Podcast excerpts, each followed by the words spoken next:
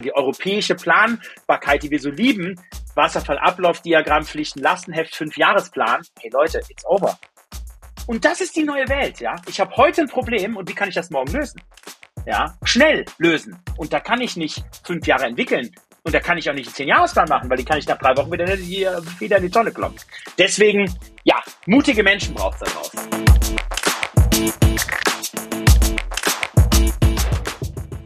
Herzlich willkommen zu Business Unplugged, meinem Interview-Podcast rund um das Thema Digitalisierung. Mein Name ist Johannes Pohl, ich bin Gründer der Piopex und ich spreche mit GründerInnen, UnternehmerInnen, Führungskräften und anderen Heldinnen des Businessalltags über ihre Unternehmen, Visionen, Ideen und Herausforderungen. Kurzum, spannende Themen, spannende Menschen, von denen man lernen kann und inspirieren. Mein heutiger Gast ist Philippe Deperieux. Philipp war Mitgründer der erfolgreichen Digitalberatung Adventure, die er nach Verkauf an EY im Juni 2021 verlassen hat. Er ist der Host der Change Rider Folgen, in dem es um Pioniergeist, Mut und Erfolgsgeschichten geht und er ist Autor des Buchs Weltmutführer. Philipp und ich sprechen über das Thema Digitalisierung, was Weltmutführerunternehmen ausmacht und welche Rolle Menschen dabei spielen. Philipp gibt aber auch ganz persönliche Einblicke in sein privates Leben. Er erzählt, warum er eine Einladung von Angela Merkel ausgeschlagen hat und sie dafür zum Frühstück mit seiner Familie eingeladen hat, wie er mit Glaubenssätzen aus seiner Kindheit umgeht und was der BVB aus seiner Sicht tun muss, um wieder einen Titel zu holen. Jetzt wünsche ich euch viel Spaß beim Hören der neuen Folge. Lieber Philipp, herzlich willkommen zu Business Unplugged. Ich freue mich, dass wir heute sprechen. Ich habe mich schon gefreut ähm, bezüglich, wie du schon bei, der, bei meiner Anfrage zugesagt hast, aber jetzt haben wir es wirklich tatsächlich geschafft, dass wir miteinander quatschen. Und äh, der Grund dafür ist, und die, die dir folgen auf sozialen Medien, äh, wissen es, du bist jemand, der brennt für das Thema Digitalisierung, du brennst für das Thema Digitalisierung im Mittelstand und du nimmst dir diesbezüglich auch keinen kein Blatt vor dem Mund äh, und wägst deine Aussagen irgendwie politisch ab, sondern dir geht es wirklich darum, Unternehmen voranzubringen und auch die Gesellschaft voranzubringen. Und deshalb freue ich mich tatsächlich auf dieses Gespräch und bin echt gespannt, was wir heute besprechen werden. Herzlich willkommen. Ja, lieber Johannes, danke für die Einladung. Ich freue mich sehr, hier am Start zu sein. Hallo zusammen. Ja, für diejenigen, die dich nicht kennen, nochmal ganz kurz zusammengefasst. Wer ist denn der Philipp? Du stammst aus einer erfolgreichen Unternehmerfamilie, hast deine Laufbahn in der Beratung begonnen und warst dann einmal Geschäftsführer in einem mittelständischen Unternehmen, bei dem du, ich drücke es jetzt mal so aus, zum Thema Innovation recht viel gelernt hast. Und äh, diese, dies, dies, Gescheitert bin, ja. das ist die Geschichte. Genau. Ja, aber ich finde es nett, dass du das also sind ja auch, ah, das ist immer so charmant. Ich liebe ja auch die Österreicher dafür, ne, dass da, ich sag mal, die, die sind ja immer so freundlich, da gibt's dann kein Scheitern, sondern gibt es, da hast du gelernt, ja, ähm, da sind die Learnings dran abgeleitet worden. Finde ich gut, love it. Ja. Sorry, und ich, die, ich wollte nicht. Alles, alles gut, alles, alles, alles gut. Du, die, die Learnings hast du ja auch mitgenommen und hast dann mit deinen Partnern Philipp Herrmann und Christian Lüttke das Unternehmen Adventure, ich hoffe, ich spreche es richtig aus, gegründet, dass sie dann auch 2017 äh, erfolgreich ein EY verkauft habt. Und der Fokus von Adventure war, das, oder ist, gibt es ja noch immer, das Thema Digitalisierung. Und das ist das Thema, für das ja dein Herz brennt und wo du auch wortstark eintrittst und auch versuchst, die deutsche Wirtschaft aufzurütteln und wachzurütteln. Wie? Einerseits natürlich als Keynote-Speaker, andererseits aber auch mit einem Change Rider-Format mit dem du, bei dem du mit Leuten aus der Wirtschaft und Wissenschaft ähm, im Tesla sage ich mal, in entspannter Atmosphäre herumfährst und äh, über diverse Themen, auch äh, zum Thema Digitalisierung sprichst und aber auch äh, durch dein Buch, das du erst unlängst, das ist jetzt schon ein bisschen her, aber ähm, ein Jahr, glaube ich, oder letztes Jahr hast du es, glaube ich, veröffentlicht, das Buch ja. Weltmutführer. Also diese Themen, da bist du ganz stark unterwegs. Und ich habe mich echt gefragt am Anfang, Johannes, was startest, mit welcher Frage startest du? Ja, äh, mit Philipp, ähm, was ist denn das Richtige bei so einem Lebenslauf, wenn man sich das anschaut? Und dann bin ich draufgekommen, es war relativ klar, es gibt ein Thema, das immer wieder vorkommt, wenn du in Interviews bist oder auch in einem Buch, das du auch immer wieder erwähnst, aber gefühlt stellt dir nie wer eine Frage dazu. Und zwar, es geht um deine Liebe und Leidenschaft zu Schwarz-Gelb. Äh, ja. Und damit meine ich nicht die politischen Parteien, sondern ich meine den BVB. Ja, ähm, also es geht um Fußball und da brennt ja auch meine, mein Herz sehr stark dafür. Ähm, und meine Frage, was muss der BVB tun, um den nächsten Titel zu holen, Philipp? Ja, das finde ich eine total charmante Einstiegsfrage. Vielen Dank. Also, wie immer im Leben, ich sage mal, es ist ja eigentlich auch ein Wirtschaftsunternehmen, was irgendwie für die Gesellschaft spielt. Also muss man ja auch sehen, es geht um Leadership.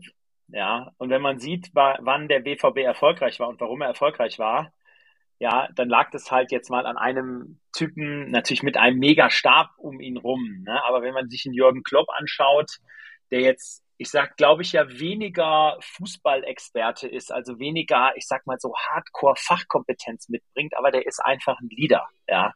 Der ist empathisch, der ist passionate, der ist mutig, ja, der, der, der treibt da die Jungs äh, nach vorne, ja, so und das und das muss man ja sagen, wenn man sich auch die letzten Trainer anschaut. Ich meine, Tuchel muss man sagen, der hat natürlich auch Leadership-Qualitäten, aber da war natürlich, wie es halt immer so ist, ne? du kannst ein guter Leader sein, aber wenn du dich mit den anderen natürlich da nicht so gut verstehst im Verein, ja, ähm, dann ist das natürlich auch ein Problem, dann wirst du halt auch gebremst. Und das hat Klopp natürlich geschafft, also dass er sich sozusagen mit seinen Peers, aber natürlich auch mit, mit den, ich sag mal, wie sagt man so schön, Stakeholdern, ne? Prä Präsident, Manager, Sportvorstand und so weiter und so fort, ähm, natürlich super verstanden hat und natürlich ein Fanliebling war und natürlich die, die, die Spieler einfach auch, gibt's ja auch tolle Geschichten, einfach sehr, sehr gut geführt hat. Ja, und das, und ich glaube, äh, jetzt haben wir ja den, den, den äh, Kollegen Terzic wieder, ja, den, den hätte ich ja direkt drin gelassen, aber da war ja leider mit dem Rose der Vertrag schon unterschrieben. Ja, äh, mussten wir jetzt noch ein Jahr Rose machen, aber okay. Ähm, ja, und der hat, der, der bringt natürlich so einen gewissen Spirit mit. Also auch diese, dieses Junior, ne, dieses Juniorige, was der Klopp ja auch hatte, als er zu uns gekommen ist. Ja, ähm, das bringt er auch mit und deswegen bin ich mal ganz gespannt, was mit dem BVB passiert. Ähm, ja, und äh, ich sag mal, Erfolgsrezept wird sein, wir müssen auf uns schauen und nicht immer auf die Bayern und nicht immer auf die anderen. Ja, und ähm, ja, und ich meine, der Kader war mega, aber ja, es hat einfach nicht funktioniert die letzten Jahre, weil in meinen Augen die falschen Lieder da an Bord waren. Punkt. Ja, okay. Na, ich, bin, ich bin gespannt. Ähm, es ist, äh, wäre schön, wenn die deutsche Bundesliga wieder mal spannend werden würde. ich sag, Absolut. Ein bisschen ich, sag's jetzt mal. Genau. Ja, ja. Äh, es ist in Österreich drei das Gleiche. Meiner, genau. Also drei meiner Kinder, obwohl das stimmt ja gar nicht, der Linus, aber zwei meiner vier Kinder, die kennen ja keinen anderen deutschen Meister als den FC Bayern. Ich meine, das ist schon hart, ne? Und der Mats, der wird jetzt neun. Ja, ich meine, das kann ja nicht sein. Ja, deswegen. Also mal schauen. Mal schauen. Ja. Naja, also ich drücke, ich bin, ich bin echt gespannt. Ich verfolge das ja jedes Jahr immer mit großer Begeisterung. Ähm, okay, super. Ähm, du, dann lass uns doch mal nochmal zurückkommen auf den Lebenslauf. Ich habe gesagt, der ist ja riesig und, und, und abwechslungsreich. Ähm, eine Frage, die ich mir gestellt habe, ist auch dein Background, Unternehmerfamilie. Wie hat dein Background äh, dich beruflich geprägt? Geht, hat der Ausschlag gegeben, dass du so in das Thema Digitalisierung gekippt bist? Ähm, hat er einen Ausschlag gegeben, dass du gegründet hast? Ja, was waren da so die Sachen, die du da mitbekommen hast? Also natürlich bin ich in einer, ich sag mal, Unternehmerfamilie groß geworden. Ne? Also ich nehme noch das Wort saturiert dazu. Ja, also ne, Großvater ja Welt, Weltmarktführer aufgebaut, äh, 2 Milliarden Euro Umsatz, 5000 Leute, ne, also riesen Laden. Und ich bin ja selber auch da mit dem goldenen Löffel groß geworden, sag ich mal. Mein Vater war ja auch Unternehmer, ne, Maschinenfabrik ähm, äh, in Düren entsprechend äh, aufgebaut, ja, und mit seinem Bruder äh, zusammengeführt. Ja, und ich war als kleiner Stöpsel jeden Samstag mit meinem Vater im Büro, ja, und bin da durch die Werkshallen gelaufen und habe dann da, was weiß ich, auf irgendwelchen Quittungsblöcken äh, als ich gerade schreiben konnte, irgendwie mit irgendeinem Durchschlagspapier da irgendwie was gespielt mit meinem Großvater, der hat im Sauerland gewohnt, der hat eine sehr enge Beziehung, ja, dort war ich in den Ferien die meiste Zeit. Und als kleiner Stöpsel ist er mit mir auch durch die Firma gegangen, ja, und hat mir da die Fließbandarbeit gezeigt und hat mir gezeigt, wie die Fittinge da zusammen konfektioniert wurden und hat mir natürlich auch seine Geschichten erzählt, ja, und natürlich, als ich dann irgendwann im, ich sag mal, eher arbeitsfähigen Alter war, ja, also als Schüler habe ich natürlich dort am Band gearbeitet, ja, um da irgendwie ein bisschen Feriengeld zu verdienen. Die ersten Pflichtpraktika im Studium habe ich dann auch bei ihm gemacht und war dann in der IT-Abteilung, in der Controlling- und Finanzabteilung, ja, im Marketing, ja, und habe dann dort entsprechend, ähm, ja, also eigentlich äh, angefangen, sozusagen die ersten äh, Dinge bei der Arbeit zu machen. So, das war sozusagen die, die eine Seite, dass ich natürlich dort sehr stark mit Unternehmern zusammen war und die mich natürlich inspiriert haben ähm, ja, und die mich natürlich begeistert haben, weil die natürlich entschieden haben und weil die natürlich, ich sag mal, als Leader diesen, diese Unternehmen auch geführt und aufgebaut haben und natürlich bei uns auch beim Abendbrot, beim Frühstück, beim Mittagessen das, das Thema Unternehmertum natürlich auch immer, immer ein Thema war. Ne? Also da habe ich wahrscheinlich was mitbekommen, ich sag mal im positiven Sinne, wie natürlich auch im negativen Sinne, ja, weil ich meine, ich habe ja jetzt auch meine Work-Life-Balance, das habe ich ja auch bei Adventure schon gemacht. Ne? Also habe ich ja auch ein bisschen anders gestaltet als mein Vater oder mein Großvater, die dann irgendwie sieben Tage die Woche und ne, mein Großvater rief dann um 12 Uhr, rief dann die Sekretärin an bei meiner Oma und sagte, ja, Frau Fiegener, ähm, übrigens nur zur Info, Ihr Mann bringt ja in äh, einer halben Stunde drei Geschäftspartner zum Mittagessen mit. Also, ne, also so nach dem Motto, okay, äh, wow, da muss ja dann jetzt irgendwie für drei Leute mehr Essen am Tisch stehen. So, also das habe ich natürlich versucht, ein bisschen anders zu machen. Ja, ähm, aber natürlich habe ich da viel Inspiration mitbekommen. Ja, und das Thema, äh, du hast ja auch gefragt, Digitalisierung, also wo kommt das her? Das ist ja eben, es war ja auch eben in der Intro kurz aus meiner Scheitergeschichte in einem Kunststoffunternehmen, wo ich ja eine Weltneuheit entwickelt habe, ja, aber die halt entwickelt habe, viel zu früh, viel zu komplex, viel zu teuer, viel zu lang, ne, und auch komplett am Markt vorbei. Ja, das, das wäre meine Frage. Was war denn die Idee da von deiner disruptiven Idee? Du sagst immer, ja, wir wollten disruptive Innovation durchführen und genau. bin, bin grandios gescheitert. Ähm, Thema Zeit und, und, genau. und so weiter, Mark, uh, Product Market Fit sind die Sache. Was, was war das eigentlich genau? Es war ein Kunde in der ja, Kunststoffbranche, ne? Genau, du, ich, äh, das war ein Unternehmen, das hat Kunststofffolien hergestellt. Ne? Also die gibt's also immer noch, ne? Also für, ich sag mal, so Coca-Cola Sixpacks zum Tragen, für Tiefkühlverpackungen, für irgendwie Europaletten, Baustoff, äh, für Hygienepapier und so weiter und so fort. So, und dann bin ich da ins Unternehmen rein und dann habe ich so als junger Spund so in den ersten Wochen gemerkt, okay, aber so richtig nachhaltig ist das ja nicht. Ne? Also dann muss ja irgendwie gucken, also Ökostrom by the way, das ist jetzt so 15, 16 Jahre her, ne? So, Ökostrom. Und dann habe ich gedacht, hey, diese Folie ist ja auch aus Öl, ne? also irgendwie nicht aus nachwachsenden Rohstoffen auch schlecht, so dann fliegt die da in die Meere rein, ne? also auch ein Problem, das müsste ja irgendwie vielleicht kompostierbar sein, keine Ahnung. Ja, und dann habe ich halt damals gesagt, du, wir brauchen einfach eine grüne Verpackungsfolie. Ja, also die muss einfach besser für die Umwelt sein, rohstoffseitig als auch von der Verwertung her. Ja, und dann habe ich dann damals so Forschung und Entwicklungsleiter zu mir gerufen und Leiter Produktion, also Marketing gab's nicht, ja, und Leiter Vertrieb. Ja, und habe gesagt, hier Leute, ich habe da 100.000 Euro und drei Monate Zeit, entwickelt mir mal so eine grüne Folie. Ja, ich meine, zugegeben, also ziemlich krasser High-Level-Auftrag. okay. So, ähm, ja, drei Jahre später, ähm, ungefähr zwei Millionen Euro später war sie dann fertig. Die erste, weltweit erste nachwachsende äh, Folie aus nachwachsenden Rohstoffen, ja, die zu 100 Prozent kompostierbar war, die zu 100% aus Ökostrom produziert wurde, die klimaneutral gestellt wurde, die mit Wasserfarben bedruckt war für zum Beispiel die Anwendung der Getränkefolien, ja, oder für Gemüse- und Obstverpackungen. Ja, und das war natürlich, also dachte ich, mega Success Story. Ja, so, und äh, da haben wir wirklich was. Und ich war irgendwie Lebensmittelzeitung vorne drauf und auf einmal kamen Kunden zu mir, die haben mit mir nie gesprochen. Walmart, Carrefour, äh, Aldi rief an und sagte, Herr Düppjerö, mega, was haben Sie da gemacht? Das ist ja unfassbar. Die haben ja sonst niemals mit so einem Verpackungshersteller, öh, geh weg, haben die ja niemals kommuniziert. Ja, so. Und dann waren die alle ganz begeistert und ich habe Vorträge gehalten zum Thema bla bla bla. Ja, und irgendwann kam ich dann in den Einkauf, ne? Und dann haben die gefragt, ja, Düppjerö, also ist ja mega, ich habe vom Marketing gehört, super geil vom Sustainability Department. Sagen Sie mal, was kostet Zeug überhaupt? So, und dann habe ich gesagt, ja gut, äh, 4,50 Euro das Kilo, wird euch jetzt nichts sagen. Ja, aber der ölbasierte Preis von der Folie war damals ungefähr bei 1,20 Euro. Ja, also das heißt vierfacher Preis. So, ich habe verkauft dort ungefähr, ich glaube, 30 Tonnen Biofolie. Hört sich jetzt viel an, das sind ja immerhin so zwei LKWs, ne? Wir haben aber im Jahr 50.000 Tonnen produziert. Ja, immerhin habe ich exklusiv die Biomöhre vom Tengelmann, die war in meiner erfundenen Folie drin. Ja, aber du kannst dir vorstellen, das war natürlich. Aber da stellt man sich die Frage, ob diese Karo äh, Karotte überhaupt eingepackt werden hätte müssen. Ne? Das, ja, genau. Also das kommt noch dazu. Ja, ja, genau. Aber da hast du natürlich Logistik und die lose Ware ist natürlich auch nicht so easy. Aber hast natürlich recht.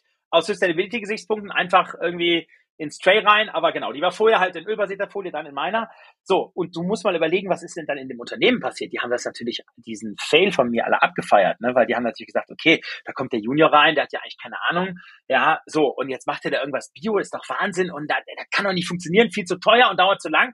Und ganz ehrlich, die haben recht gehabt. Das heißt, was war da mein Learning draus? Also was habe ich falsch gemacht? Ich habe erstmal diese Disruption erstmal in der Company entwickelt. Also ich bin nicht nach draußen gegangen. Ich hätte mir ein Labor nehmen müssen. Da hätte ich sagen müssen, hey, ich nehme eine Tengelmann, die gibt 20.000 Euro. Ich nehme eine Carrefour, die gibt 20.000 Euro. Ich nehme eine BSF, die gibt 20.000 Euro. Ich gebe 20.000 Euro. Noch einer, fünf, fünf Unternehmen. Und dann testen wir mal. Und bevor wir testen, schauen wir uns mal an, was will der Markt eigentlich? Ja. Und der Markt, der braucht gar nicht Kompostierung. Weil ganz ehrlich, wer nimmt eine vollflächig rot bedruckte Coca-Cola-Folie und wirft diese in den Kompost. Selbst, selbst, selbst wenn das darf.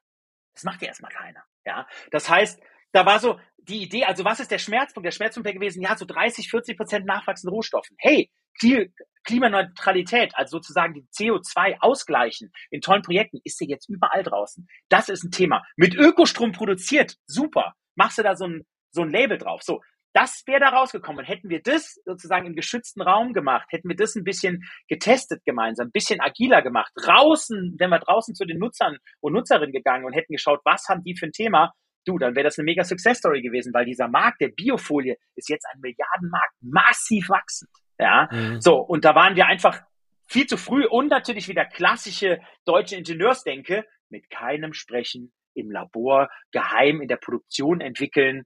Ja, und ich sag mal, und da natürlich, du musst dir vorstellen, was passiert in der Produktion. Da habe ich dann jetzt den Produktionsleiter gesagt, hey, ich brauche jetzt drei Maschinen, ich teste aus. Und auf den drei Maschinen konnte ja das konventionelle Produkt gar nicht produziert werden in der Zeit. Das heißt, ich habe drei Tage denen Kapazität weggenommen, um irgendwelche Experimente zu machen, die dann sowieso nicht funktioniert haben. Und, und, und dann stimmten dann die Monatszahlen nachher nicht. Dann kam dann irgendwie, ne, irgendwie Vorstandssitzung. Ja, okay, wir sind dieses Jahr wieder, ähm, diesen Monat wieder fünf Prozent unter Plan vom Output, weil wir haben ja wieder mit diesen Biofolien äh, rumgetestet. Also völliger, also völliger Schwachsinn. Und aus diesen Learnings, da habe ich eben gesagt, hey, und das nimmst du irgendwie mit. Du gehst irgendwie mehr in Nutzerzentrierung, Design Thinking und dieses Geschwindigkeit für Kontrolle und in geschützten Raum. So, und da ist ja eigentlich dann Adventure daraus entstanden, dass wir eben Digitalisierung als Megatrend gesehen haben und dann gesagt haben, hey, aus den Fehlern, die ich gemacht habe, lernen wir, ja, und die können wir dann eben, und diese, diese Learnings können wir dann eben in der Digitalisierung anwenden, dass halt eben Unternehmen nicht die gleichen Fehler nochmal machen, wie ich das entsprechend gemacht habe.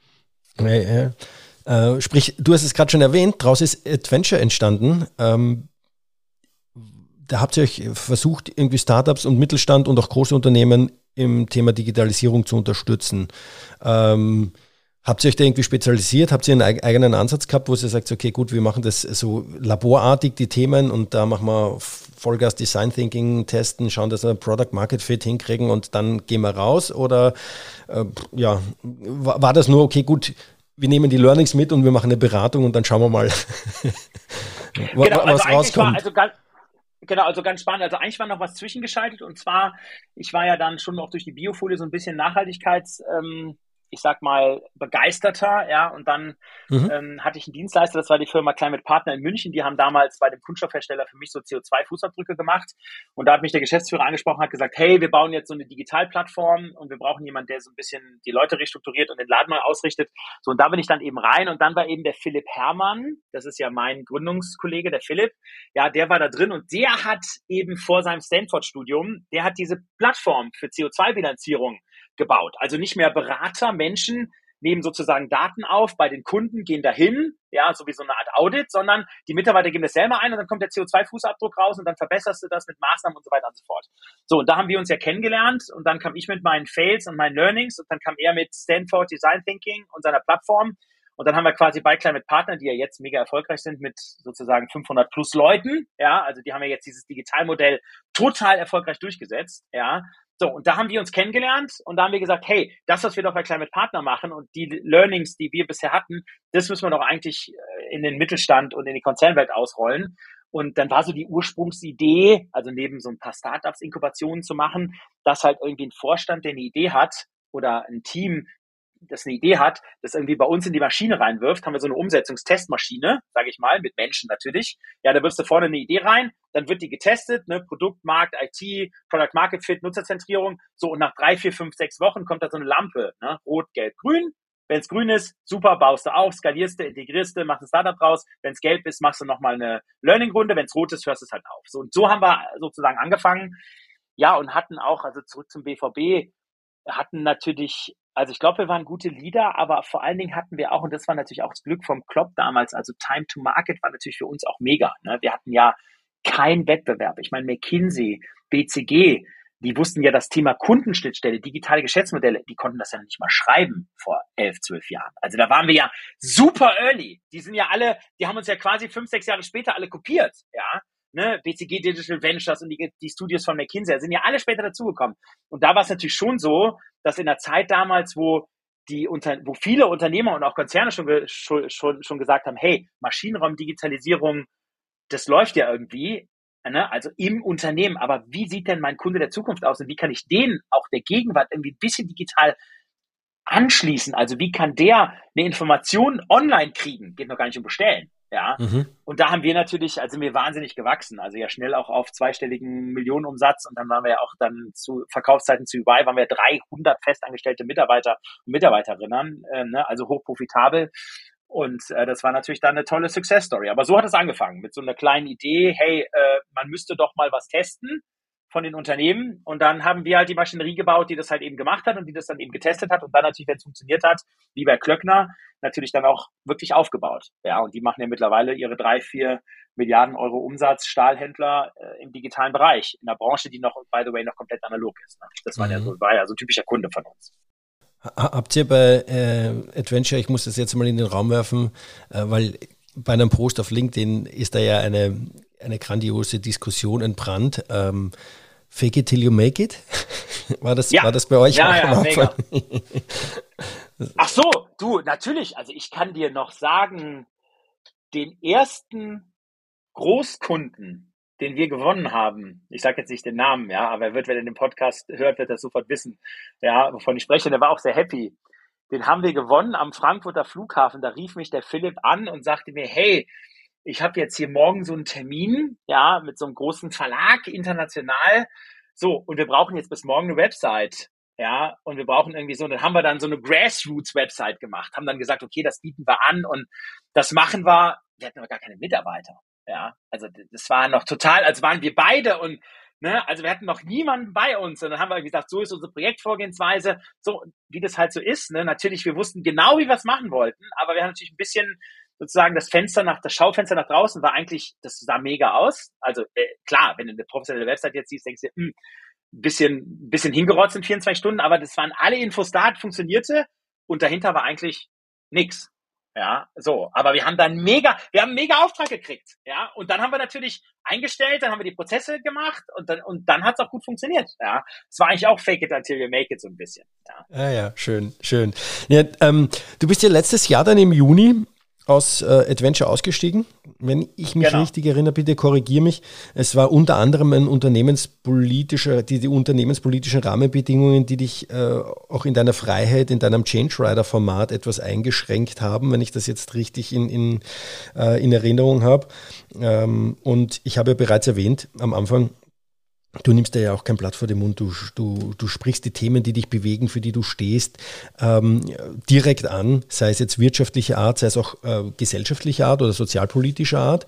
Ähm, hast ja auch ein, unter anderem mal einen Kommentar in der Welt im, im 2019, 12.08.2019 mit dem Thema oder mit dem Titel Europa trinkt Latte Macchiato, im Mittelmeer trinken Menschen äh, geschrieben, beziehungsweise hast jetzt auch dich sehr intensiv, und man sieht es wir sehen uns im Video hinter dir auch äh, die Farben äh, im Ukraine-Krieg ähm, engagiert, wo du auch sehr viel ähm, ähm, ja, dich sozial engagiert hast und da auch aufgerufen hast zu helfen. Und zu diesen ganzen Themen und auch diese Art und Weise aufzutreten, gehört ein gewisser Mut dazu. Du hast das ja auch schon erwähnt, auch dieses Fake it till you make it ist ja auch so, ihr habt nichts gehabt, ja, also da muss man ja auch irgendwo die Eier genau. haben und sagen, okay, gut, ich mach's mal. Ähm, und dieser Begriff oder dieser, dieses, dieser Mut ist ein zentraler Begriff auch deines Buches, das äh, ich da jetzt hier habe, ähm, Weltmutführer, in dem es ja um das Thema Digitalisierung im deutschen Mittelstand geht.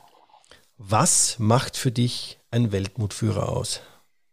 Oder einen Weltmutführer, ja, so heißt es korrekt. Genau, genau. Also, äh, ne, ich sag mal, also im Buch geht es ja um Unternehmen. Ne? Ich lese das jetzt mal vor. Also ich sag mal, werdet Weltmutführer Unternehmen. Also Weltmutführer sind Unternehmen, die mit neuem Mindset bewährtes immer wieder hinterfragen, sowie den digitalen Wandel aktiv vorantreiben. Sie sind bereit, jetzt kommt, ihr Geschäftsmodell und Wirken auf unsere Gesellschaft grundlegend zu verändern.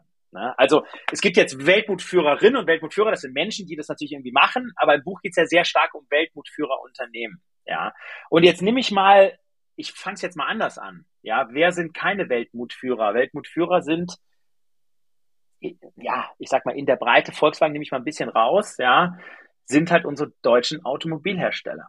Ja, und das ist ja mein Musterbeispiel. Ich stand ja schon vor sechs, sieben Jahren auf den Bühnen dieser Welt und ich habe gesagt, Leute, der Tesla kommt, der Tesla kommt mit Brachialgewalt. Ich bin ja selber Tesla-Fahrer. Ja, so, der hat ein ganz anderes Geschäftsmodell, ne? Open Platforms, viel schneller, Over-the-Air-Updates. Ich muss dir das alles gar nicht sagen, ne? Was an Tesla, das wisst ihr jetzt ja mittlerweile alle, die auch zuhören. Ja, die haben mich ausgelacht vor sechs, sieben Jahren. Die haben gesagt, oh, Herr Dupiereux, auf der Konferenz in Zürich, ja, wenn Sie jetzt zurückfahren, äh, ähm, laden Sie dann eigentlich dann sechs Stunden oder sieben Stunden nach München? Und Sie fahren doch dann mit 60 km/h auf der rechten Spur, weil der Akku leer ist. Natürlich alles Bullshit, alles Propaganda gewesen, ja. So.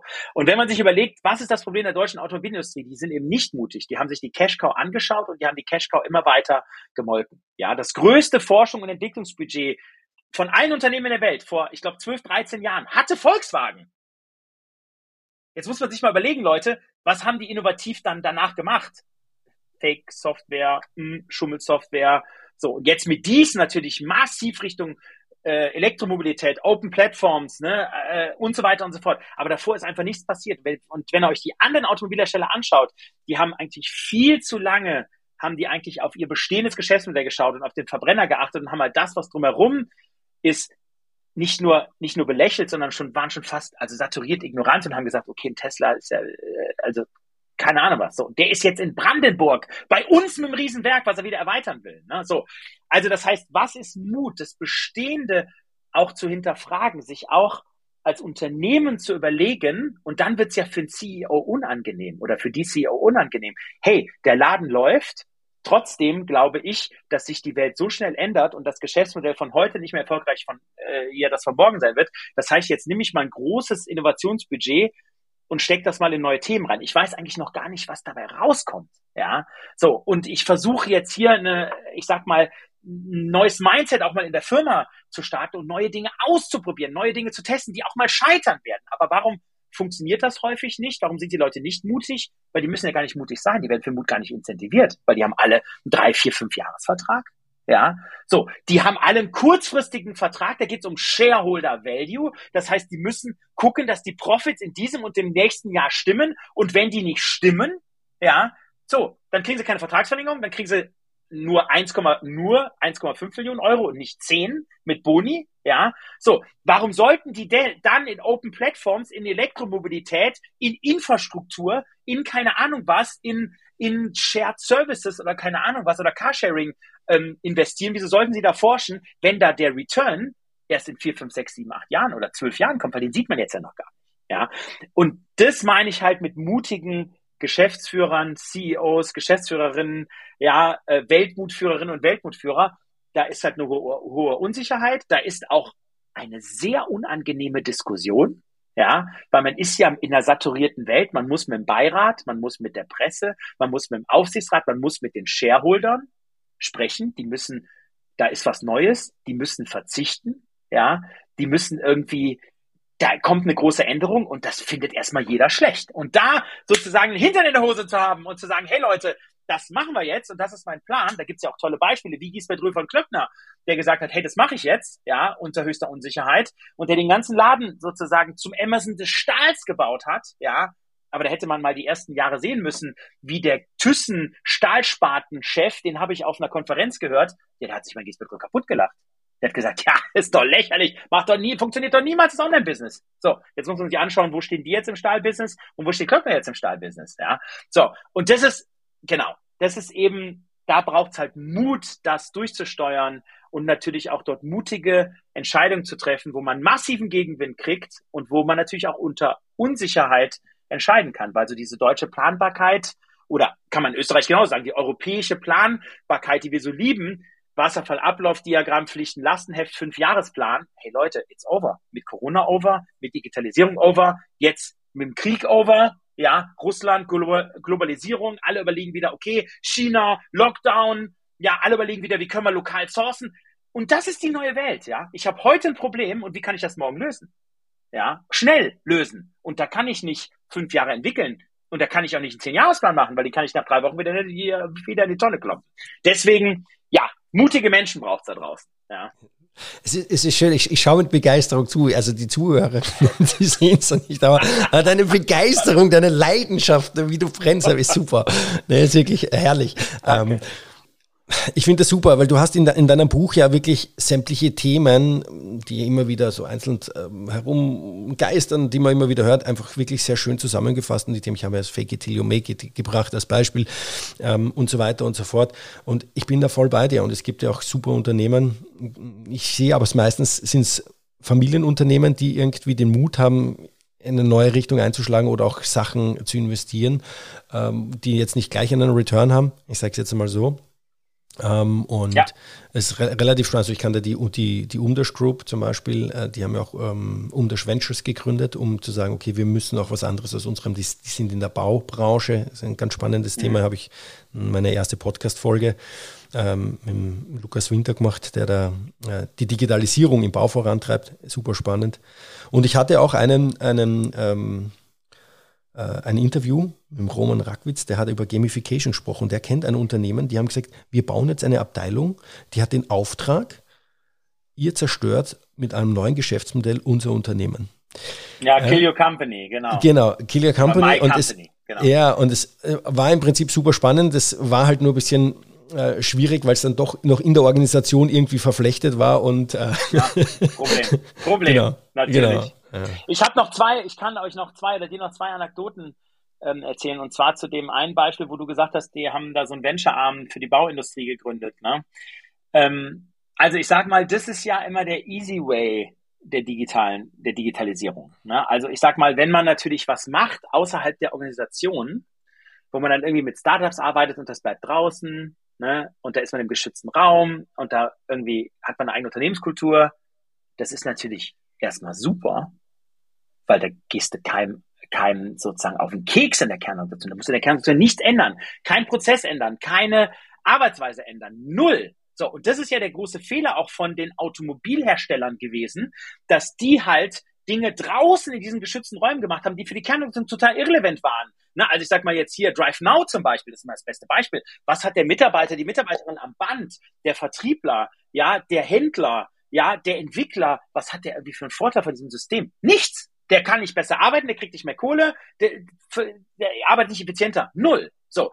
Und natürlich muss man dieses Venture-Business machen, wie dein erster Kunde auch. Also ich will jetzt gar nicht gegen den ersten Kunden in deinem Podcast sprechen, ja, oder ersten sozusagen Sprecher. So, aber wichtig ist, es schmerzt und das, ich sag mal krass, das Blut spritzt halt, wenn es in die Kernorganisation reingeht. Wenn du es schaust, wer sind deine bestehenden Kunden und Kundinnen und wie kann und muss sich die digital anschließen und was brauchen die heute, morgen auch in digitalen Geschäftsmodellen? Das heißt, wenn der Außendienstler, die Außendienstlerin jetzt physisch draußen ist, dort ein Verkaufsgespräch führt, ja, und in Zukunft vielleicht Teile des Verkaufsgesprächs, der braucht, die braucht Unterlagen, Informationen zum Lagerbestand. Ich rede noch gar nicht vom Bestellen, ja.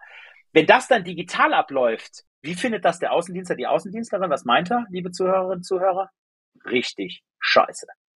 Ja, da sagt keiner, Juche, mega, super, habe ich weniger zu tun. Die machen an mir vorbei Geschäft, ich krieg die Informationen gar nicht mehr. So, das ist halt ein Riesenthema. Und das ist halt das große Thema in Europa, dass wir immer bei der digitalen Transformation sagen, Technology first, ja, People Second total falsch. Es geht um die Menschen. Die Menschen müssen im Vordergrund stehen, ja. Und die Ängste der Menschen müssen wir abholen. Deswegen müssen wir dem Außendienstler zeigen, dass es sich lohnt, durch die Veränderung zu gehen. Deswegen müssen wir sozusagen die Dinge auch nur in der digitalen Transformation anfangen, an der Kundenschnittstelle, die einen Wert für die Mitarbeiter, Mitarbeiterinnen im Unternehmen haben. Dass die schneller arbeiten, dass die bessere Entscheidungen treffen, dass der Vertriebler dadurch mehr Geld verdient, weil er vielleicht andere Sachen machen kann, weil er vielleicht andere Margen erzielen kann, weil er vielleicht Daten aus Systemen kriegt, die er bisher gar nicht hatte, ja, und so weiter und so fort. Also das ist also sozusagen zum Thema ne, crazy Shit draußen machen, alles okay, muss man, kann man machen, Venture Ring und neue Startups gründen, aber die Unternehmen werden sich nur transformieren, wenn man an den Kern der Unternehmen rangeht. Ja, also das ist sozusagen nochmal ganz, ganz wichtig. Und nochmal für euch alle zum Thema Fake it until you make it mal so ein ganz, so ein ganz einfaches Beispiel, wie ich beim Change Rider betrogen habe. Ja, um das Ding erfolgreich zu machen. Also jetzt mittlerweile, ich sag wirklich betrogen und belogen, ja. Also und das, ich glaube, ich habe das noch nie, ich glaube, ich habe es noch nie erzählt. Ich glaube, ich habe einmal geschrieben, steht glaube ich auch ein Buch drin, aber ich habe es noch nie im Podcast erzählt, ja. Also wir haben ja mittlerweile, wir sind ja im TV, wir haben ja über 20 Millionen Views und so, also echt erfolgreiches Programm vor Corona. Während Corona konnte man nicht fahren, dann ist das Ding natürlich ein bisschen abgesoffen, klar, aber super erfolgreich in zwei, drei Jahren aufgebaut. So, wie haben wir angefangen? Wir hatten natürlich keine Mitfahrerinnen und Mitfahrer. Wir konnten ja, wir hatten ja kein Track Record. Ja, so. Was habe ich gemacht? Ich habe mir zehn Menschen überlegt, die ich einladen möchte für die erste Change Rider Fahrt. Ich habe ein Video gedreht, zehnmal, wo ich dann gesagt habe, lieber Herr Roland Berger, Sie begeistern mich, weil Sie haben eine riesen Unternehmensberatung aufgebaut, bla bla bla. Ich möchte mit Ihnen über digitale Transformation sprechen, in der Politik, da ist er ja stark, und in der Wirtschaft. Da lade ich Sie in Change Rider ein und so weiter und so fort. So, dann haben wir zehn Landingpages gebaut, wo wir dann das Video oben eingebunden haben, individuell und unten waren auch drei Videos, nämlich von Ann-Christine Achleitner, kennen wir ja, Aufsichtsratskönigin, LM, ehemalige LMU-Professorin, von Elon Musk, und von Oliver Samba. Da stand, und darunter stand dann, was weiß ich, Change Rider Fahrt zu, keine Ahnung was, irgendwas, äh, 5000 Likes, 22 Kommentare, so. Und wenn man da aber draufgeklickt hat auf dieses, auf den Play-Button, auf den dreieckigen, lief das Video oben an. So, was habe ich gemacht? Ich habe das Video zehn, die Landingpage zehn Menschen geschickt. Kalt, ich kannte die alle nicht. Von zehn hatte ich dann neun Zusagen, ja, neun Zusagen. Keiner hat das gemerkt, außer einer. Der alte Fuchs, Roland Berger. Der schrieb zurück, sagte, Herr Düpjero, das Format ist ja wunderbar. Finde ich ja toll, auch mit dem Auto. Das ist doch wie dieses Singformat aus Amerika, ohne Singen, toll. Aber sagen Sie mal, die Ann-Christine Achleitner kenne ich ja gut. Ja. Und ich wollte das Video von der anschauen. Ich wollte das Video von der anschauen. Und wenn ich auf Play drücke, das funktioniert nicht. Da ist ein Fehler drin. Ich so, ja, ich schaue nochmal, ich spreche mit der IT hat er mich natürlich nie wieder darauf angesprochen. Und so haben wir angefangen. Und so habe ich die Leute gekriegt. Hätte ich dieses Fake It nicht gemacht, glaube ich zum Beispiel, dass ich von, also Leute, zehn Einladungen, und ich bin jetzt kein Promi oder so, ne? So, von zehn Einladungen haben neun zugesagt. Ja. Und es war, glaube ich, nur, weil die natürlich gesehen haben, okay, wow, da saß schon der und die drin. Mega. Und natürlich habe ich an Christine Achleitner später im Wagen gehabt und habe mit ihr natürlich über diesen Fake gesprochen und sie hat total gelacht und gesagt, ach Herr Düpfere, dass Sie mich dafür missbrauchen, das finde ich ja richtig gut. Ja, also genau. So, also das ist mal so ein typischer so ein typischer Fake, wie man wirklich auch als Startup auch einfach mal mal starten kann. Ja, also natürlich bitte keine Kundenreferenzlogos faken, aber ne, da kann man irgendwie gut sehen, dass man da natürlich auch manchmal ein bisschen Mut braucht, mal ein bisschen was auszuprobieren und ein bisschen, ja, vielleicht mal nach vorne was zu, zu einzelnen Personen zu suggerieren, ja, dass das irgendwie da ist, obwohl es irgendwie noch gar nicht da ist, um da irgendwie in ein Gespräch und irgendwie in der Interaktion zu kommen. Es ist aber auch spannend, wie viele es auch hinterfragt haben, gewisse Sachen noch, ne? oder ja, oder ja, es einfach, total, einfach so total. nehmen, wie es ja. Oder einfach nur so nehmen. Genau so ist es. Aber ich hätte es jetzt genauso gemacht. Also ich hätte, wenn mich jetzt jemand eingeladen hätte und da hätte ich gesehen, okay, da war der Elon Musk schon in, im Wagen drin, ja, und ich klicke auf Play-Button und das Ding funktioniert nicht, da hätte ich gesagt, ja gut, egal, ja, so hätte ich vielleicht nochmal gegoogelt, nichts gefunden, aber okay, ja, aber da hätte ich wahrscheinlich auch gesagt, ja, auch cool, da will ich irgendwie auch dabei sein, ja. Also ich habe es nicht mal, ich habe dich einfach angeschrieben. Sehr gut, ja, finde ich gut, finde ich gut. Ja. Ähm, Du hast gerade vorhin äh, das Thema äh, Menschen. Die Menschen stehen im Mittelpunkt der Transformation. Es hast auch das Kapitel äh, Mensch First, Technology Second erwähnt. Du hast, äh, wenn man auf deiner Website schaut, äh, einen Abschnitt, der sehr ähnlich ist wie Mensch First und Technology Second, nämlich Family First, alles andere Second. Ähm, wenn man da auch nochmal auf deiner Website schaut und sich den Text drunter durchliest, sieht man, da schreibst du, ja, dass du seit fünf Jahren nimmst du nicht an, am Wochenenden an Terminen teil oder arbeitest da und so weiter und so fort. Ähm, die Website, ich weiß nicht, wie alt die ist, es ist sicher jetzt länger als fünf Jahre her. Ähm, warum, aber es, von, von dem, warum erst seit fünf Jahren oder sechs Jahren oder sieben Jahren? Was war denn da der Auslöser, dass du ähm, sag ich mal, jetzt sagst, Family First, alles andere Second, wenn ich das so lese mit den Jahren, klingt so oder liest man so oder hat man das Verständnis, als wäre es nicht immer so gewesen? Ja, also wow, tolle Frage. Also du, ich hatte vor, ich glaube, ich würde sagen, das ist so acht, neun Jahre her. Ähm, das war dann so im dritten Adventure-Jahr dritten, vierten Adventure-Jahr, wo, wo ich natürlich, klar, ich meine, als Gründer, Gründerin, das muss ich euch auch nicht sagen, die hier zuhören, die das schon mal gemacht haben, ne? da arbeitest du 70, 80, 90 Stunden äh, die Woche, ne? du bist nur unterwegs. Ich hatte, äh, äh, ne? ich hatte früher in den Jahren, hatte ich irgendwie 250 Inlandsflüge pro Jahr, also wirklich total irre. Ne? So, und ich sag mal, irgendwann kam der, Zeit, kam der Punkt, da hatte ich einen, ähm, jetzt wirst du lachen oder ein bisschen grinsen, ja, da hatte ich einen Bandscheibenvorfall, pfeifisches Drüsenfieber und noch ähm, eine schwere Bronchitis. Und das war so ungefähr kam das wirklich also war das so gleichzeitig. Ja kam das so gleichzeitig innerhalb so von drei vier fünf sechs Monaten. So. Und pfeifisches Drüsenfieber war halt wirklich so krass. Also ich konnte nichts tun. Also ich konnte wirklich also eine E-Mail ich konnte drei Zeilen schreiben und dann war ich schon schweißgebadet und musste mich wieder ins Bett legen. Und das war über Wochen so ne? ja und da habe ich irgendwann gesagt okay Philipp woran liegt es klar, damals habe ich auch noch keinen Sport gemacht, jetzt mache ich wirklich jeden Tag Sport, ausnahmslos habe auch 20 Kilo abgenommen, esse kein Fleisch mehr, das kommt auch noch alles dazu, aber natürlich ist so das Thema, what matters in life und in welchem Hamsterrad bist du eigentlich? Also das war eigentlich der ausschlaggebende Punkt, dass ich gesagt habe, hey, ich brauche eigentlich mehr Zeit für mich, beziehungsweise Zeit in einem Umfeld mit meinen Kindern und meiner Frau. So, und dann habe ich eben äh, sehr früh vor dem Wochenendstopp habe ich dann zum Beispiel die, die für mich das Prinzip eingeführt, dass ich, wenn ich in München bin, nie mehr nachts arbeite. Das heißt, ich arbeite maximal bis sozusagen 19 Uhr.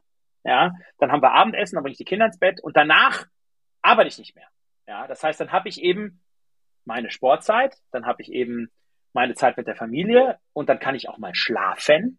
Ja, so. Und ich sag mal, das war das erste, was ich umgesetzt habe. Das zweite, was ich umgesetzt habe, war, dass ich am Wochenende eben nie mehr arbeite. Nie heißt übrigens nie. Unsere ehemalige Bundeskanzlerin Angela Merkel hat mich zu einem Unternehmerfrühstück an einem Sonntag eingeladen nach Berlin und ich habe ihr abgesagt. Ich habe gesagt, Frau Merkel, ich bin in Tirol in meinem Haus. Sie sind immer herzlich bei mir willkommen, auch am Sonntag. Kommen Sie zu mir. Äh, frühstücken Sie mit meiner Familie. Ja, können wir, können wir gerne bei mir machen. Ich kann leider nicht nach Berlin kommen. Ja, so. Und das ist halt einfach also das sind einfach die Regeln, die ich mir gesetzt habe und das Familienleben, meine Kinder haben es mir natürlich 20-fach zurückgezahlt und natürlich meine Frau auch. Und dann kam natürlich die nächste Stage, war natürlich Corona, ne, wo wir natürlich alle zusammen, wir waren zehn Monate im Lockdown bei uns auf 940 Meter Höhe am Wilden Kaiser, ne, Hardcore-Lockdown, keine Deutschen konnten rein, wir hatten zum Glück einen Wohnsitz und wir haben zum Glück einen Wohnsitz da, nur die Familie und, und ne, wir waren alleine sozusagen auf dem Berg und waren da zehn Monate zusammen und es war die beste Zeit in unserem Leben. Ich war eben nicht im Flieger, ich war nicht mit dem Fahrer unterwegs, ich war nicht auf den Bühnen dieser Welt. Ja, und wir haben festgestellt, oder ich habe festgestellt, hey, ich kann irgendwie 80 Prozent der Dinge, die ich bisher gemacht habe, kann ich auch irgendwie digital machen. Ja, und ich bin trotzdem mit meiner Family zusammen, ess gesünder, weil wir kochen jeden Tag und ich muss nicht irgendeinen Sandwich-Kram in irgendeiner Lounge mir reinziehen oder so. Ja, so, und so, und das hat natürlich auch wirklich dann dazu beigetragen, du hast ja eben auch vom EY äh, also Exit vom Exit, als ich dann rausgegangen bin Adventure gesprochen, das hat mir natürlich auch gesagt, hey, was willst du auch im Leben? Ne? Willst du weiterhin in dieses Hamsterrad zurückgehen? Selbst wenn du sagst, du arbeitest am Wochenende nicht, war natürlich mein Montag bis Freitag, jeden Tag 23 Termine und durchgetaktet ohne Ende und nur in der Luft und nur unterwegs und so. Und da habe ich halt auch gesagt, das möchte ich nicht mehr. Ich mache lieber ein paar Beiratsmandate und äh, versuche ein paar Unternehmen irgendwie anzufeuern auf der Bühne und genau, und mache jetzt eben auch mein Family Time. Ne? Und so hat sich das jetzt über die Jahre, ich bin jetzt 44, hat sich das jetzt eben eben entwickelt, dass äh, genau ich da mehr auf mich und meine Familie schaue und ähm, versuche nicht mehr so im im Hamsterrad zu sein. Ja. Ergänzung noch dazu. Ich habe aber das Hamsterrad auch wieder ein bisschen gespürt und zwar bei meiner Ukraine-Hilfe. Ich habe ja wirklich, wer mich erkennt, der weiß ja, wenn ich ja Vollgas gebe, dann ist das ja linke Spur 290. Ja, und genauso war es natürlich auch. Ja, ich habe die ersten, ich habe die ersten, die glaube ich überhaupt in München angekommen sind. Das war glaube ich fünf Tage nach Kriegsbeginn. Ja, die ersten acht Fremden ja bei mir in der Wohnung aufgenommen. Ja, ohne die zu kennen hier in München. Ja, so und habe jetzt dann ja noch weitere 20 immer wieder aufgenommen, habe die Wohnung gesucht, habe ja durch meine aktive Social Media Arbeit wahrscheinlich tausend auch untergebracht. So, und natürlich ist es so, dass ich da auch wieder so auf einmal auf 15, 18 Stunden am Tag gekommen bin. Ne? Weil da hat mich dann jetzt irgendein ukrainischer Kontakt angerufen, hat gesagt, hey, morgen kommen sechs Geflüchtete nach Köln, die brauchen eine Wohnung. Ja, da habe ich ihnen eine Wohnung besorgt, kostenlos. Ja, und habe die dann eingerichtet von München aus und mit Freunden und Bekannten und Unternehmerfreunden und so. So, und das war natürlich schon mit den Menschen, die natürlich dann auch bei uns gelebt haben, wo wir dann unseren Wohnungsraum natürlich geteilt haben. Ich habe ja vier Kinder und so, die mussten zusammenziehen. Also genau, da habe ich schon wieder gemerkt, okay, Philipp, da muss man auch wieder, muss man auch trotzdem den Leuten weiterhelfen. Alles super, aber trotzdem natürlich auch ein bisschen auf sich achten, auf seine Familie, ne, Ehepartnerin und Kinder, dass das natürlich auch irgendwie alles, alles smooth läuft. Ne? Also da war ich, glaube ich, so wieder auf dem, wieder lief wieder die Gefahr, ähm, dass, dass ich da wieder in irgendeinen Zug einsteige, in irgendeinen, was weiß ich, ICE-Schnellzug und einfach nach vorne baller, ohne zu schauen, hey, was ist, und das ist ja bei so einem Social-Thema viel krasser, weil du denkst ja, hey, du musst allen Leuten helfen, aber das kann man ja auch nicht. Ja, du mhm. kannst gewisse Dinge tun und das mache ich auch weiterhin, ne? So, und, und äh, macht das auch mit vollem Engagement. Trotzdem muss man ja auch ein bisschen auf sich, auf sich achten. Ja, und ähm, das ist natürlich bei so einem Social-Thema in so einer Kriegssituation ist das natürlich nochmal, finde ich, schwieriger, als wenn man so intrinsisch motiviert seine Arbeit liebt, sage ich mal, und da gerne hingeht und, und die Dinge halt da tut. Ne? Du hast ja sehr stark über das Thema Leadership im, im gesprochen und da ist ja Reflexion ja auch was ähm, ganz was Wichtiges und ähm, äh, ja, also es ist ja auch ein Teil irgendwo, ja, in, in, in, in, diesem, in der sozialen Hilfe. Das ist ja auch irgendwie eine Art Leadership, die du da übernommen hast und Führungsrolle. Ja, ja, absolut. Diese Sachen und da einfach auch zu reflektieren und zu sagen, okay, gut, man verliert sich dann nicht ganz in der Arbeit. Hm. Ja, Richtig, su genau. super spannend. Also ich, ich hätte noch zwei Fragen. Ähm, die eine, es geht ja bei euch bald in die USA. Ja, noch neun Wochen. Also wenn das rauskommt, wahrscheinlich hier sieben Wochen. Also Anfang August geht's los, genau. Ja, war, war das schon immer geplant, dass ihr in die USA geht? Ja, das war immer mein Traum. Also ich wollte vor, ich sag mal, wann war das so 2014, so vier Jahre nach der Adventure-Gründung, wollte ich rübergehen und wollte Adventure dort gründen. Ja, weil die Amerikaner, wir haben da ja gelebt, äh, meine Frau und ich da studiert und bei allen Downsides, also ne, ich meine, also Nationalismus, äh, Thema Sustainability ist da ja auch ein Desaster ne, also ne, Nachhaltigkeit, ne, dann auch diese, diese Gräbenkämpfe und so. Es gibt ja viele Nachteile, aber ich liebe die Amis halt für ihre Offenheit, für ihren Mut, für ihre Freundlichkeit und auch dieses Thema, Amerikaner sind überflüssig, ähm, die ja sind äh, oberflächlich völliger, sorry, muss ich sagen, völliger Bullshit. Ich glaube, die Leute, die das sagen, waren noch nie in Amiland. Ich habe die besten, intensivsten, tollsten Freundschaften habe ich in Amerika gemacht. Ja, mit, ich bin jetzt noch mit Professoren die mich damals unterrichtet haben, bin ich jetzt noch eng befreundet. Ja, also gibt es also ganz, ganz enge Beziehungen dort. Ja, so und ähm, genau so und das war immer mein Traum. Aber ja, meine Frau hat gesagt, du Philipp, ganz ehrlich, wir sind ja deutsche Europäer und so diese Nachteile mit Sustainability und deutsche Kultur und ne und wir, wir lieben ja auch Österreich, sind ja da auf den Bergen und so. Ja, und dann haben wir gesagt, das machen wir nicht und ja, und dann haben wir aber dann letztes Jahr habe ich dann nochmal einen Anlauf gemacht. Das war im September im Italienurlaub und habe gesagt, hey Leute, was haltet davon, mal so ein Jahr nach Kalifornien zu gehen? Das kennen wir ja auch nicht. Wir kennen sehr gut Mittelamerika und Ostküste. Ja, und dann habe ich jetzt da nicht zehn Augen angeschaut und die gerollt haben, die gesagt haben, oh, der mit seiner Idee wieder. Und der hat gesagt, ja klar, gut, ja, hey, let's try it, let's do it. Ja, und deswegen machen wir das jetzt. Ne? Und dazu kamen auch ein paar Freunde, die uns ein bisschen inspiriert haben. Und jetzt machen wir das mal ein Jahr planen, auch wieder zurückzukommen. Da bin ich mal gespannt, ob uns das dann auch gelingt oder ob wir länger da bleiben. Aber alle sind wirklich auch Feuer und Flamme. Genau. Und es geht halt wirklich darum, eine Kultur kennenzulernen und ich liebe eben Amerika, das Mindset und diese Einfachheit und die Lockerheit und auch Kalifornien. Mhm. Ne? Ich meine, ein Jahr lang in Shorts rumlaufen, ein Jahr lang im Winter, Tiefstemperatur 18 Grad, 19 Grad, jeden Tag Sonne. Ich meine, es, das wird, glaube ich, schon ganz cool werden. Ja. Äh, ich, ich wünsche euch auf jeden Fall viel Spaß. danke, danke, danke, ähm, danke. So, jetzt kommen wir zur letzten Frage. Die ist obligatorisch. Ähm, die muss sein. Drei Learnings, die du den ZuhörerInnen mitgeben möchtest. Drei Learnings, sei es beruflich, sei es privat.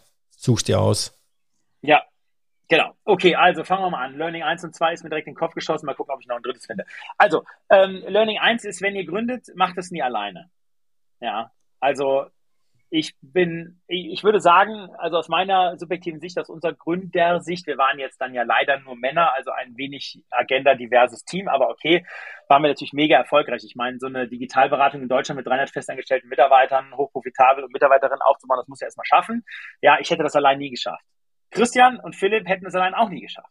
Ja, und wir hatten das gleiche Wertesystem. Das ist, glaube ich, immer wichtig beim Gründen, dass man so, also uns war das Thema Mensch first wichtig, das Thema Kunde ist wichtig, aber Mitarbeiter, Mitarbeiterin viel wichtiger.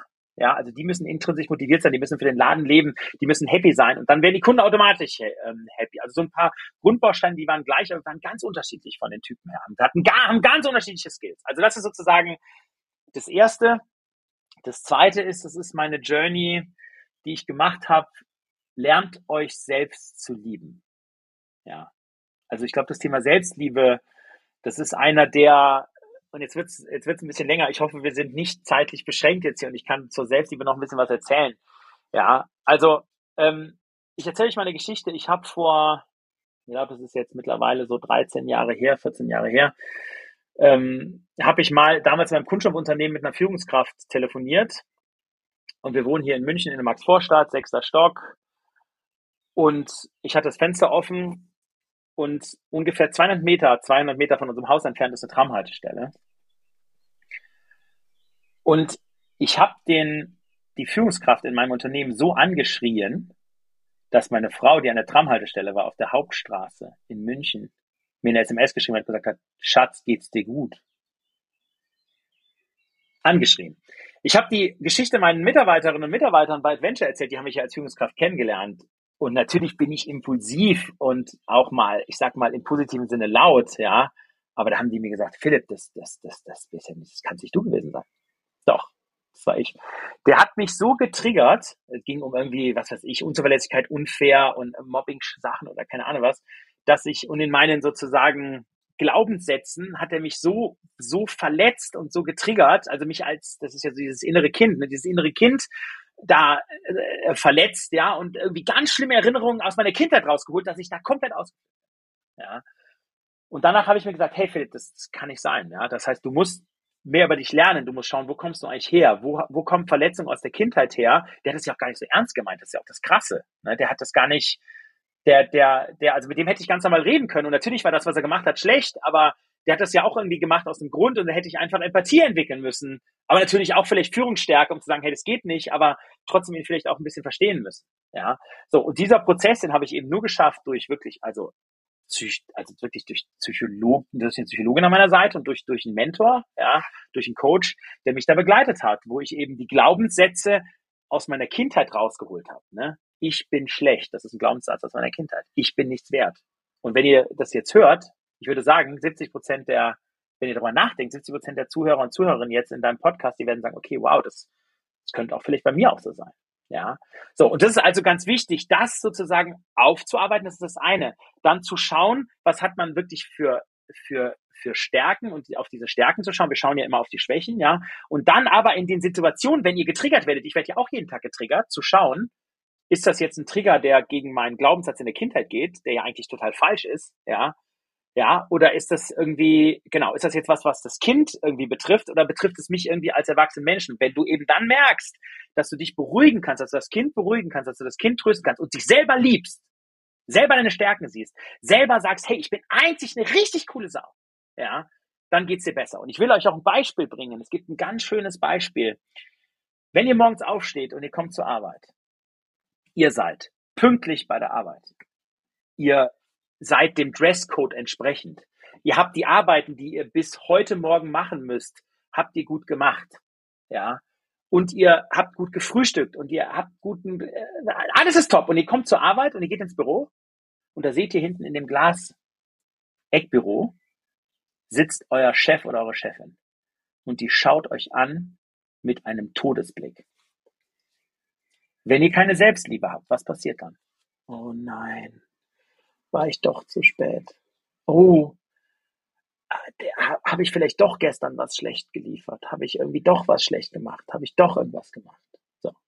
Das ist, ich glaube, so die normale Welt da draußen. Ja. Wenn ihr euch selber liebt, Selbstliebe habt, ja, kommt ihr ins Büro rein, dann seht ihr die, eure Vorgesetzte, euren Vorgesetzten und dann sagt er, oh wow, oh Gott, das ist ein grimmiger Blick, was ist denn da passiert? Stress zu Hause, Stress irgendwie kann. Also dann bezieht ihr das gar nicht auf euch, ja, sondern dann, dann bleibt das drüben. Und wenn ihr dann noch mutig seid, könnt ihr machen, geht ihr vielleicht eine halbe Stunde später, wenn ihr euch einen Kaffee geholt habt und easy angefangen habt zu arbeiten und das gar nicht auf euch bezogen habt, macht ihr die Tür auf und sagt, hey, Stefan oder Stefanie, ich hatte heute Morgen den Eindruck, dir ging es gar nicht so gut. Sollen wir über was sprechen? Ist irgendwas, kann ich dir irgendwie helfen? Ist irgendwas nicht in Ordnung? So, und stellt euch mal vor, wir wären alle so unterwegs da draußen. Ja, und wir würden selber uns sozusagen selber in unser, unsere Vergangenheit gewissermaßen aufarbeiten, selber unsere Stärken viel mehr feiern, ja, und ich sag mal nicht immer nur auf unsere Schwächen schauen und selber einfach mit mehr Selbstliebe unterwegs sein. Ja, also ich glaube, da wird es uns allen wird uns allen, glaube ich, deutlich besser gehen. So, also das war so ein schon fast Persönlichkeitsentwicklungsthema. Das ist Punkt zwei. Ja, und das dritte Learning, ähm, ja gut, da komme ich natürlich zu meinem Mega-Fail. Das, also, da würde ich sagen, ähm, legt diese, legt diese, ich weiß genau, was der Markt will, was die jetzt in meinem Business wieder, ne, was die Kunden wollen, ne, legt diese Attitüde ab. Ne? Also äh, geht davon aus, alles, was ihr euch überlegt, was für eure Kunden und Kundinnen erstmal wichtig ist, egal ob ihr gründet, egal ob ihr im Mittelstand oder im Konzern arbeitet, ja, alles, was ihr euch überlegt, ist eigentlich falsch. Ja, so. Also das heißt, 90 Prozent der Dinge funktionieren eh nicht. Das heißt, Design Thinking Nutzerzentrierung, ja, wenn ihr euch was überlegt habt, gut, schreibt es auf den Zettel, aber dann geht da zu euren Kunden, Kundinnen raus und schaut, hey, was haben die für Probleme, wieso können die nachts nicht schlafen, was sind die Themen, was sind die Pain Points, was brauchen die wirklich? Und wenn da ein Match ist, dann könnt ihr euch feiern und sagen, hey, wie können wir das jetzt klein, denkt an meine Kunststoff Fail-Geschichte, nicht zwei, drei, vier Jahre, sondern wie könnt ihr klein mit einem Produkt, vielleicht auch Fake it until you make it, Prototypen, nächste Woche online oder digital oder tangible good irgendwie gefertigt haben, was könnt ihr testen, um dann wieder zu lernen. Ja, und wenn ihr seht, hey, äh, Painpoint, äh, meine Idee löst ein Painpoint gar nicht, dann fail fast, dann macht's nicht. Hört damit auf. Ja, und guckt nicht, dass er da jetzt dann noch große Entwicklungszeit und große Lebenszeit reinsetzt. Ja. So, das war mal sehr umschweifend meine drei Learnings aus dem Leben. Sehr, sehr, sehr, sehr schön.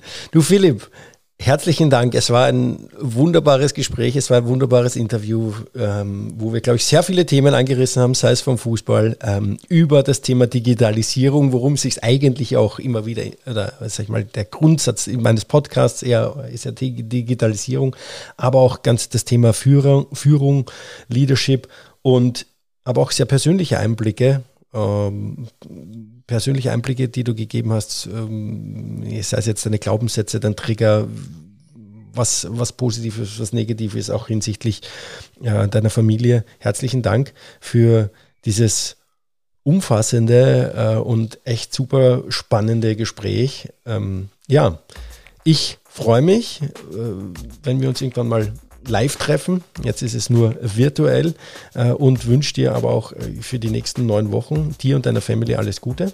Ähm, noch in Deutschland und Österreich. Genieß die Zeit.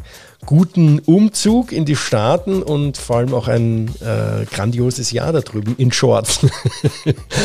ja, vielen, zwölf, also vielen Dank Monate. auch für den zwölf Monate, 13, genau, 13 Monate. Vielen Dank auch dir für den tollen Podcast, für das sympathische Interview. Äh, vielleicht sehen wir uns in München und Österreich vor Anfang August. Ansonsten Großraum Los Angeles äh, hast du dann eine Anlaufstelle auf ein, für einen guten Kaffee oder äh, ein gutes Mineralwasser. Alles sehr, Gute, sehr gut. dank dir und dank euch. Herzlichen Dank. Alles klar. Bis bald. Ciao. Danke. Ciao. Das war das Interview mit Philippe Deperrieux. Infos zu Philipp Changerider und seinem Buch Weltmutführer findet ihr wie immer in den Show Notes.